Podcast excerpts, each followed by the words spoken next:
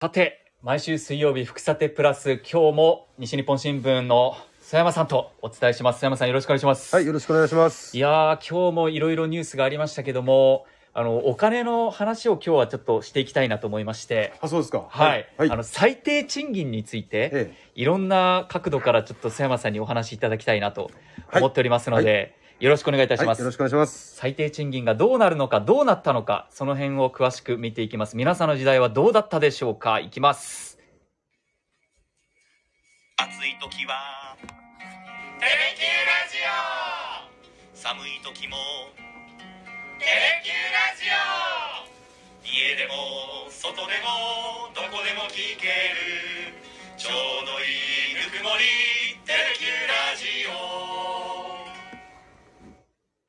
はい。ということで、今日は、福さてプラスは、最低賃金について話をしていきたいと思います。あの、まず、最低賃金の話で、えー最初に概要をお伝えしますと、昨日ですね、厚生労働省の審議会が、物価の上昇を踏まえて、過去最大となる全国平均で31円の最低賃金の引き上げという目安を、厚生労働省に答申しました。で、め全国平均で言いますと、時給がこれで961円というのが、目安通りになれば961円ということになります。え福岡で言いますと、現在870円、最低賃金が870円ということになっていますので、えー経済情勢に合わせて最低賃金を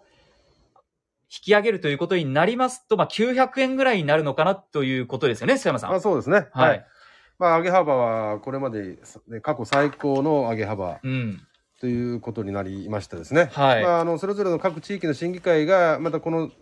えー、審議をした結果、あ10月ぐらいからね、えー適用されていくという流れになるというふうになりますけどね。はい。アルバイトで働いてる、まあ、今の人たちこう、あのー何かこういう最低賃金のニュースを聞くとえー、上がるの嬉しいっていう気持ちもあると思うんですけども、そうですね。働く人からするとメリットは大きいですよね。まあ、30円とはいえね、うんあの、時給は少しでも高い方がいいでしょうからね。はい、あの、上がる方がいいでしょう。そうですよね。まあ、ただ、あのこれは経営する方からすると、これは負担増でしかないからあーね。人件費がってことでえすかえ。だから今まで3人で、あのアルバイトを回してたのを、はい今度時給が上がるから2人にね、えーするというようなね例えばねあーそういうようなケースもあり得るだろうから、はい。あの単純に時給が上がるから喜んでたらもしかしたら人数が減らされるかもしれないと、まああのそういう状況もあり得るのかなというふうに思いますけどね。そうですね。はいええまああのツイッターでもですね、いろんな疑問あの募集してましたので、皆さんも最低賃金について何か思い出だったり、今思うことがあれば、佐山さんにどしどしお寄せいただきたいなと思いますけど、 あの。ちょっと最低賃金って聞いて、はい私、自分の時代のことをちょっと、自分がええ学生時代ですね、はいのことを考えたんです。10年前ぐらいですね、アルバイトをしている時時給が800円なかった気がするんですけど、何のアルバイトしてたんですか居酒屋ですね。ああ、そうです。 700、えーっと、7、8年前ってことですかそうです。ああ、なるほどね。 780円とか、そんぐらいだった気がするんですよね。はい、福岡であ。ー確か。。うーん、まあ、そのぐらいでしょうね。ですよね。ええまあ、長く働いてたらね、少しずつ上がるのかもしれませんけど、はいまあ、入り口はそのぐらいからスタートするようなケースが多いんじゃないですか、10年ぐらい前だったらね。そうですね。えでえ、働いていくと、はいちょっとずつ上げてもらって、そうそれでもなんかうん800円台ギリギリ乗ったか乗ってないかぐらいだった記憶があるんですよねだ。から、あの、アルバイトとか、まあ、パートさんとかでも、はい1000円っていうのがね、すごく大きな、なんていうか、あの、目標というか、うんうん大きな壁というか、そこまで行くとなんかたくさんもらってるなって感じするんでしょうけど、なかなかそういかないですもん ね。そうなんですよ。そうね1000円のアルバイトって言ったら結構過酷なものとか大変なものってイメージが そうですね、確学かに生の。時はありますけそどうね。ですね。いやまあ本当昔は時給はさ、まあ低いけど、まかないがついてるから我慢しようとかね。ああ。まあまあそういうか感じで、まあ社会勉強の一つだから、はい。とかね。なんなかんかそんな自分なりに納得しながら働いてたもんですよね、学生時代はね。いや本当そうですね、はいはいもう私は居酒屋のアルバイトとあとあの派遣のアルバイトでええイベントの時に準備するとかそうんそれは確か1000円ぐらいあった気がしますね、短時間のやつはね、はいあの安い最低賃金じゃなかなか人が集まらないから、うんまあ、ちょっと高めにえー設定するようなケースがね、はいまあ、あるんじゃないでしょうかね。佐山さんってアルバイト学生の時ってされてたん ですかむちゃくちゃしましたよあそうですかむちゃくちゃしましたた例えば何いややらだれけてどたんですか学生時代ってでももう30年ぐらい前の話なんで、はいあんまり参考にならないかもしれませんけどでもね東京だったんですけど、はいまあ、居酒屋みたいなところで働いてましたけどまあちょっと忘れたけどでも最後は1000円ぐらいもらってた気がしますね、ええーえそれ何年間で1000円まで上がった3んで年ぐらいすか、働いえてそんて、えかなり優秀だったっえていことやですかいやまあどうなんですか長くやっててっていうのもあるしあと家庭教師は割と高かったですね、3000円ぐらいもらってた気しますええ時給でですそかうそうそう 高っちょっ高とっぼぼちょ っと高っちょっと高かったですね時給3000円ですかそうそうそうえー、めっちゃまいいです、あ、ね、いろんなのやりましたよ、まあ、荷物の集配もやったし、はいまあ、あの飲食もやったし、ええ家庭教師、塾もやったし、、はいいろんなことをやって、例えば当時付き合ってた方に、なんはかいプレゼントを買わなきゃいけないから、はいはい徹夜で引っ越し、えっ、とね、なんか引っ越しの荷物の整理かなんかね、はいやったら一日一晩1万円とかね、えー、高っ一晩なよ、ん一か晩よ、でも、一晩。でもなんかいいアルバイトされてますねいやいや いや、いやい私はだって4年間居酒屋で働いて確か800円台だったんで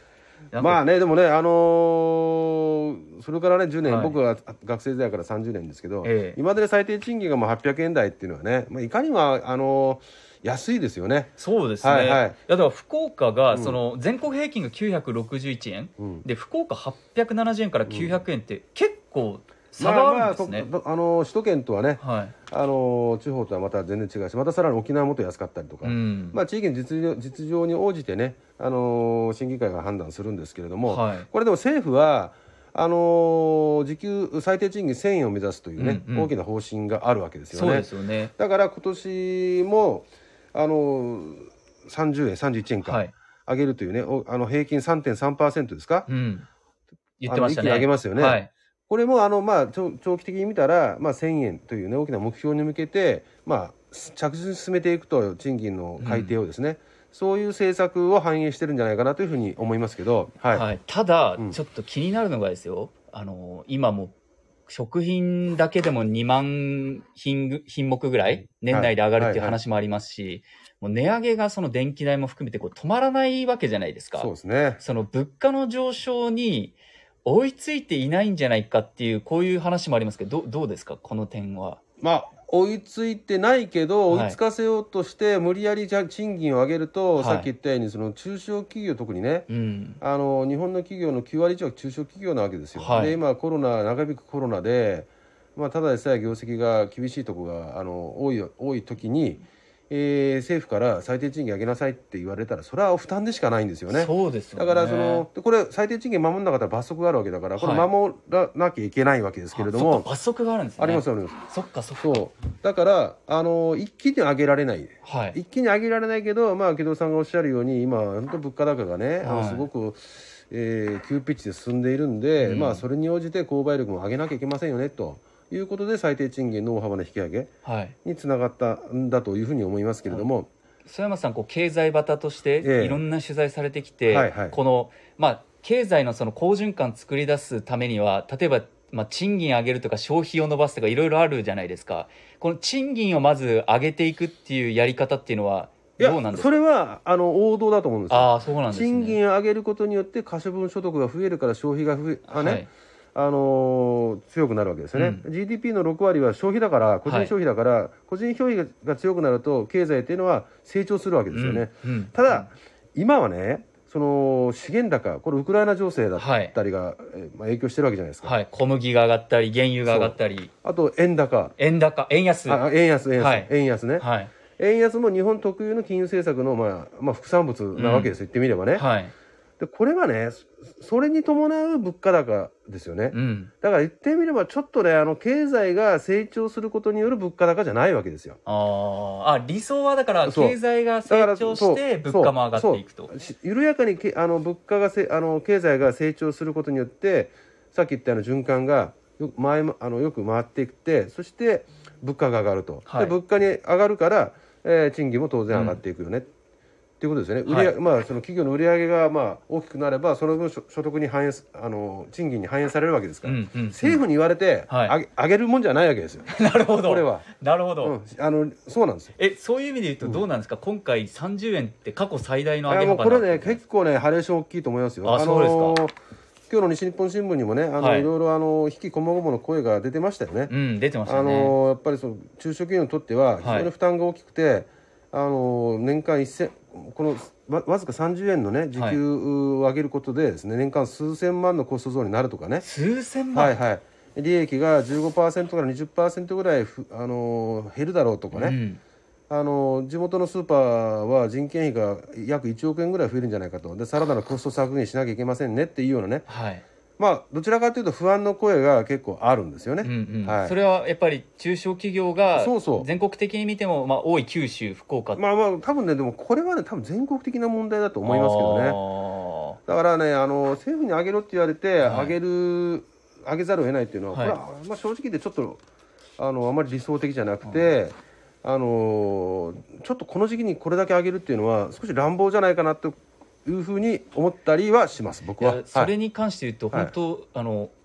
最低賃金、今年の秋じゃないですか、ええ秋に適用されるっていうことになるので、はいはいその秋に食品だけでも6000品目ぐらい上がるみたいな話もあるじゃないですか、はいはいは値上げされるっていう。だからこう消費がおまあ、伸ばしたいから賃金上げるんでしょうけど物価だ伸ばしたいというよりか、はい物価高が急ピッチに進んでるから、はい、あのちょっとそれに国対民応し国て民生活が逼迫してるんで、はい、まあ、あの少しでも逼迫度を抑えるために、あーえー、最低賃金を少し底上げしようという話だと思いますよ。なるほど、はいあ秋にでも確かに上がって、うん結構企業としては大変かもしれないですいやね。大変だと思うけどね、うんこの時期にこれだけ上げろって言われてね、はいあのー喜んでる経営者は少ないと僕は思いますけどね。そううん経営者目線で言うと賃金上げるっていうことに対してメリットってどんなメリットがあるんですかいやーモチベーションが上がるとかですうかん社員のモチベーション上がるかもしれないね、はいでもね、まああのーさっき言ったように売り上げがそんなに増えてない中でじ賃金だけ上げろって言われても困るんで、はいそしたら人を減らすとかそうそういうあー副副作用が出ちゃ出かねないんで、はい生産性をだから上げないといけないってことまであ、すよもねちろん今そうまですでけどね簡単にいかないからねそういうのはね。確かに確かにはいはいただねこれね、はいあの政府とかのいい、まあ、考え方は分からなくもないくなくて、はいまあ、あの世界的に見て日本の最低賃金が極めて低いわけですよね、うん先進国の中でね。そういえば佐山さん韓国にいらっしゃったんで韓国はね、でも上がってうん韓国は一気にねここあそうん1000になったんですかねはい確かね、はい